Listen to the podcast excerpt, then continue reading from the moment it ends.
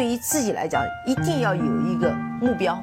一个企业，它真的要对什么人负责任？嗯，要对社会负责任，嗯，对员工负责任，对股民负责任。这个三个责任，一个国家的发展，实体经济是永远是是顶梁柱。各位好啊，给你一个真实生动的格力电器，我们给的比你要的多。呃，正如前面我跟大家的预告那样子啊，那我想从今天开始呢，我们一块儿去看一看中央空调这个市场。是什么样的一个情形？我前面也说过，中央空调，我是认为在未来的三五年会接起来家用空调和壁挂空调这样的一个大旗，会去引领空调市场进行更好的一个增长。那我们今天呢，就来去借用一篇产业在线的一篇中央空调的点评的文章，我觉得我们来先去看一看这个行业的全貌，好吗？那现在开始。二零一七年呢，中央空调行业取得了近五年以来最好的成绩，内销和外销啊双双突破新高，产品线全面开花，重品牌表现不俗。那讲到这儿呢，我们要知道一下中央空调这个行业有哪些产品？那它有叫多联机，包括有呃七千瓦的那个机器，呃，还有呢有一些我们就不是每个。朋友都很熟了，比如说模块机、离心机、螺杆机、溴化锂和末端，包括其他的涡旋水机。哼，我相信除了多联机之外，很多的朋友就不知道其他的呃那个就是这个名词啊是什么意思了。其实也没有关系，在这个市场上，如果把它分为百分之一百的话，那多联机占了整体中央空调。呃，二十七点四的比例。那什么叫多联机呢？嗯，就是我们平常所说的家庭用的中央空调，一拖四、一拖五、一拖六，就是在酒店，包括在你的家里面有一个墙上有一个开关，用它去控制每一个房间。但是主机呢，在外面只有一个，最多两个，这就叫多联机啊。其他的跟我们生活和居民老百姓的关系并不是很大。那我们继续再往下来看啊。呃，二零一七年呢，中央空调各个产品表现呃都是不错的。那据产业在线的监测数据显示啊，二零一七年的中央空调行业销售额是八百七十六点五亿元，这个数字我希望大家都能够。呃，有一点点印象吧，就是二零一七年整个中央空调行业销售额呢是八百七十六点五亿元。那这个大不大呢？其实不大的，因为我们我们都知道，去年就是二零一七年，美的呢大概是在两千多亿的销售额，当然它里面还有小家电啊。呃，格力呢是一千五百亿，基本上一千三百亿都是空调。那所以说。那中央空调一共才产生了八百多亿的销售额，啊，其实不算很大的，同比增长呢是百分之十七点八，这个增长率其实也不算大，因为我们都知道去年整体的空调市场是有百分之二十五以上的增长率的，但是呢，它的增长率和市场容量一直是在逐渐的往上攀升的。那么八百七十六点五亿的中间呢，其中七百八十三亿是内销。同比增长是百分之十八。那我们来稍微的回顾一下，从二零一三年到二零一七年中央空调行业的销售规模的数据吧。二零一三年大概是六百出点头啊，那二零一四年是在七百多，八百不到。二零一五年呢是在六百五十亿左右。二零一五年无论是中央空调还是格力的整体的销售额都出现了一定程度的下滑。那么从二零一五年的低点开始呢，二零一六年又重新回到了接近八百亿的销售额，同比增长百分之八点一。二零一七年呢是八百七十六点五亿，增长是百分之十七点八。这个就是整体的规模。我们首先要对这个规模有一个大体的概念和印象吧。那产业在线说，中央空调市场的繁荣呢，主要得益于以下因素的促进。首先啊，国内家装零售市场一片繁荣，因为房地产这两年好嘛，这是肯定的。那家用多联机和单元机等增幅明显，从而带动了2018年中央空调整体规模的增长。其次啊，在一些细分的应用市场，如轨道交通，就是地铁啊，啊，医疗卫生、医院、那个教育、学校啊，地产配套。包括一些商场啊、一些会所啊这样的一些呃领域，呃对中央空调的需求也都明显的增加。最后呢，大型公公用建筑项目也有所回暖，冷水机呢不再延续去年的颓势，离心机和模块机等产品均有不俗的表现。这个呢，主要指的是内销的部分。那外销呢？由于我们国家推行的一带一路啊，那亚洲的出口的增速是比较显著的。呃，二零一七年的中央空调出口的规模也创下了历史的新高，全年出口规模是九十三点三亿，同比增长百分之十五点一。那出口产品的品质呢，大幅度的提升，自身品牌的影响力也得到了加强，产品呢越来越得到海外客户的认可。那再来看一看，从出口的六大洲来看啊，二零一七年中央空调出口亚洲的规模是显著增加的，因为我们的一带一路更多的是在亚洲这个范围上面去开展的。那市场份额呢高达百分之六十一点三。从地理位置来讲，亚洲各国呢与我国呃的距离是比较近的，出口更为便捷。从贸易情况来看呢，贸易壁垒比较少，包括我们有那个。什么东南亚共同共同体啊，这样的一个体制，那同样有利于中央空调的出口。其次呢，很多国内企业优先的把亚洲作为重点出口的对象，而“一带一路”的政策实施，进一步的促进了沿线各国的出口。此外啊，受炎热天气的影响，二零一七年南美洲出口的呃需求也是比较旺盛的，主要呢是集中在巴西。阿根廷、委内瑞拉，呃，这种规模是显著增加的。包括当年的巴西世界杯，呃，美的和格力呢都在那边斩获了不小的订单啊。好，这个是整体的规模，请大家记住几个数据，比如说，呃，一七年整体的市场容量是八百七十六亿，那其中内销呢是。七百八十三亿，外销是九十三亿左右。好，那增速呢？整体在百分之十七到十八，这就是去年整体市场的规模和增速。我们再来看看我们国内吧。国内呢有几个数据，我觉得还是比较有意思的，就是二零一七年啊，全国的七大区域都实现了良好的增长，发展最好的呢是华东市场，增速接近百分之二十。那么产业在线啊，是把全国呢分成以下七大区域：华东、华南、华北、华中、东北、西南和西北。这种分法呢，也是很多大的公司嗯分全国几大区的一个典型的分法。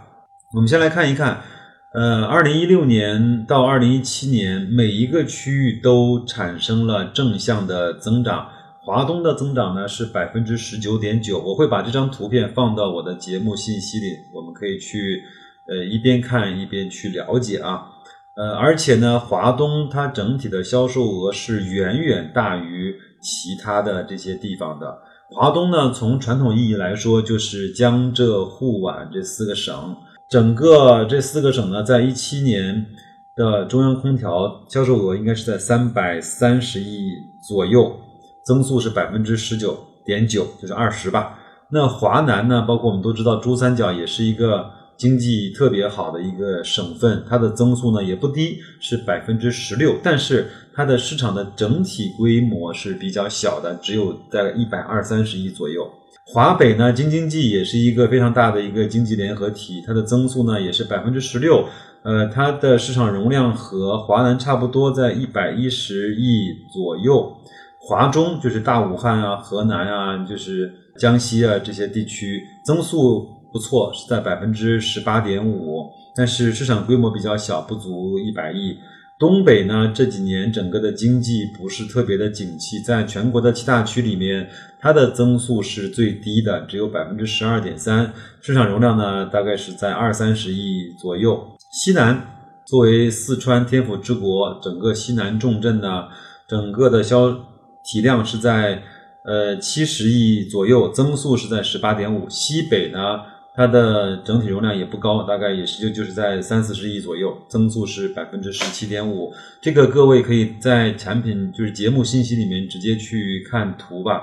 那值得关注的就是华东地区，它的整体的市场规模和增速都是非常非常的亮眼的。我们来看一下啊，华东呢是国内中央空调规模最大的市场，二零一七年的市场规模是三百二十六点七亿，呃，市场占有率高达百分之四十一点七。那华东地区呢，商贸较为集中，自然环境条件优越，经济较为发达。中央空调在这一地区呢起步早，发展也比较成熟，加之很多日资企业的大本营都在这个地方，呃，因为呢这些呃这些呢都为中央空调的发展奠定了稳定的基础。好，那这些我们就不多说了，好不好？然后呢，刚才我们说，呃，中央空调呢分为几大类别，那这个呢就多联机啊，全年增幅高达百分之二十七点四。凭借四百五十七五四百五十一元一亿元的销售规模，在整个中央空调的份额中占到了百分之五十一点零五。那在家装零售的市场呢？呃，家用多联机全面呈现出爆发式的增长，以四匹、五匹、六匹啊冷量段多联机为代表，越来越被呃越多的用户所接受啊。好，那这个我们就不讲了啊。再来看一看，我们都非常关心，在整个国内的市场呢，到底是美资的品牌、日本的品牌，还是国内的品牌占有率更高呢？那我们今天就来跟大家展现一下这张图。二零一七年，中央空调的行业三大派系的格局发生了显著的变化。那中资和日资的强势增长，欧美品牌市场份额的缩水，两大一小的格局。逐渐开始明显起来了。我们看一看它的一张图啊。二零一六年呢，嗯，整体来看，日资是占了呃三十点一的市场份额，内资呢是占了，就是国产品牌啊，是占了四十五点二。那欧美呢是占了百分之二十一点三。呃，到了二零一七年呢，日资有了百分之一点六个点的。份额的上升，内资呢有百分之零点一的上升，欧美呢大概有零点七的呃一点七的下滑啊，零点七的下滑。那这样的话，内资和日资呢日日资呢就占据了整体国内的空调中央空调市场百分之七十六以上的比例。那我们其实也会看到更多的是以大金为代表的日资的空调，以格力呀，包括美的啊、海尔啊，代表的中央空调，中国的内资企业，呃，以美国的包括这种约克呀、包括开利啊这种品牌为代表的欧美的这种空调。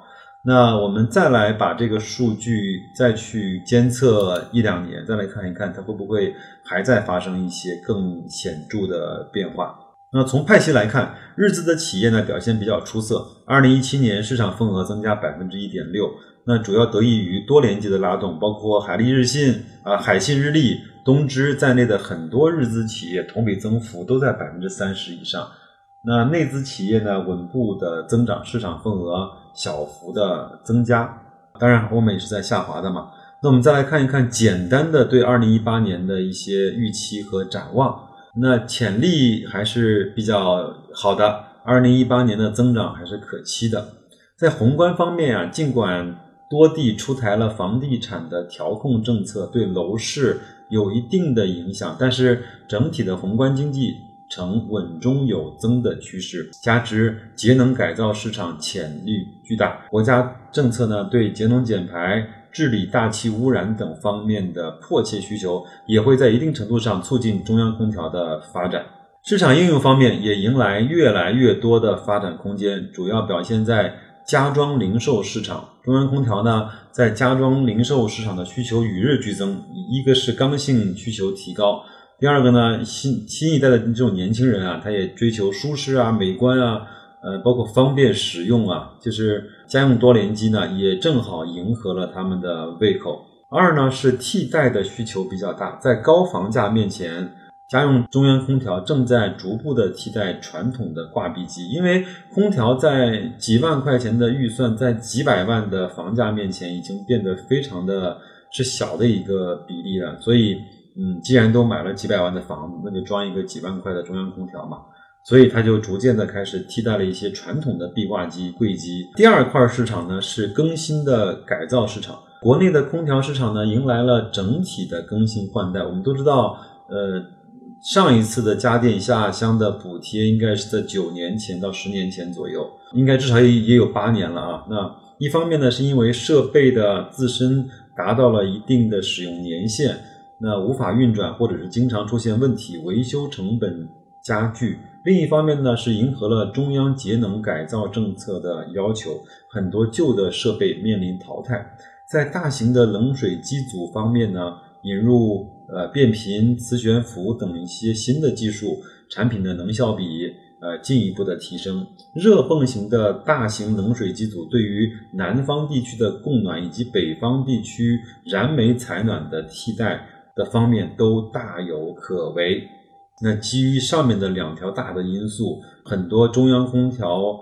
企业呢不仅有扩产的计划，我据我所知，格力应该，呃，如果我没有记错的话，格力在南京新建的那个生产基地，应该就是生产格力的商用空调。呃，商用空调就是包括一部分的中央空调，还包括包括一部分的这种特种空调。